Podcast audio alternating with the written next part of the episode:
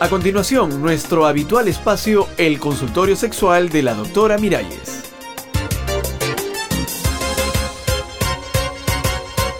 Amigas, amigos, ¿qué tal? ¿Cómo van? Nuevamente con ustedes en este consultorio para conversar, para responder algunas inquietudes de ustedes sobre el sexo, sobre nuestra sexualidad. Y para el día de hoy tengo pensado hablar sobre...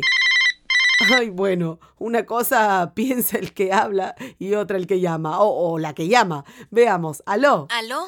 Eh, por favor, estoy buscando a la doctora Miralles. Ah, pues si la está buscando, ya la encontró. Yo soy la doctora Miralles. ¡Qué gusto, doctora! El gusto es mío. Cuéntame. Doctora, la llamo porque una amiga, muy amiga, me dijo que hable con usted y, y que le explique mi caso. Ah, bueno, pues entonces explícamelo. Verá, doctora, yo...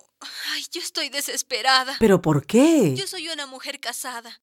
Yo le he dado a mi marido todo. Mi vida, mi virtud, todo. Ajá, ¿y qué ha pasado? ¿Y qué ha hecho él desde el primer día?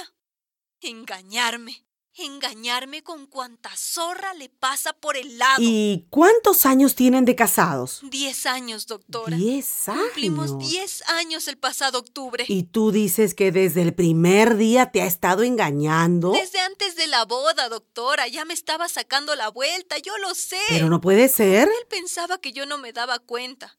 Pero yo sabía que estaba metido con la vecina de enfrente. ¿Ah, sí? Hasta con mi empleada se metió, doctora. No. Luego se buscó una muchachita, casi una niña.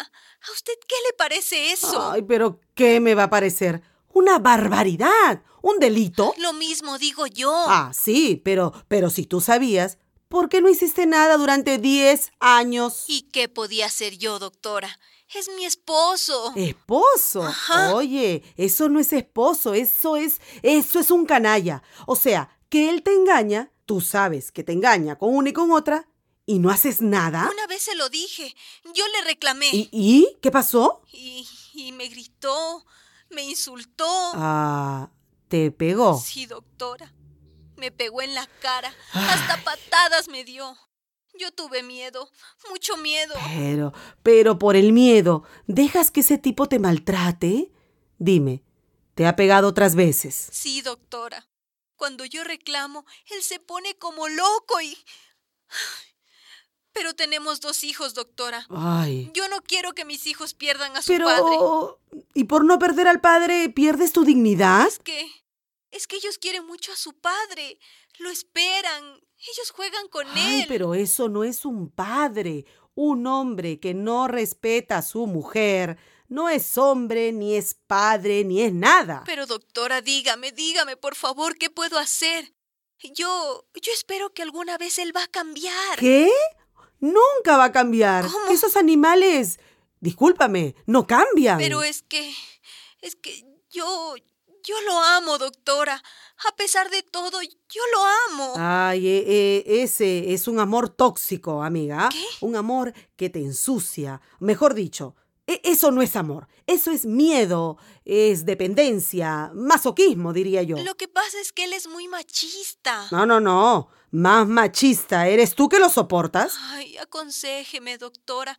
Yo, yo estoy desesperada, pero es que, pero no me atrevo. Mira, mejor que yo te va a aconsejar Celia Cruz. Celia Cruz, la salsera. Sí, claro, la mismita. Oye su consejo Ajá. y levanta volumen. Óyelo. Que le den candela, a que le den castigo.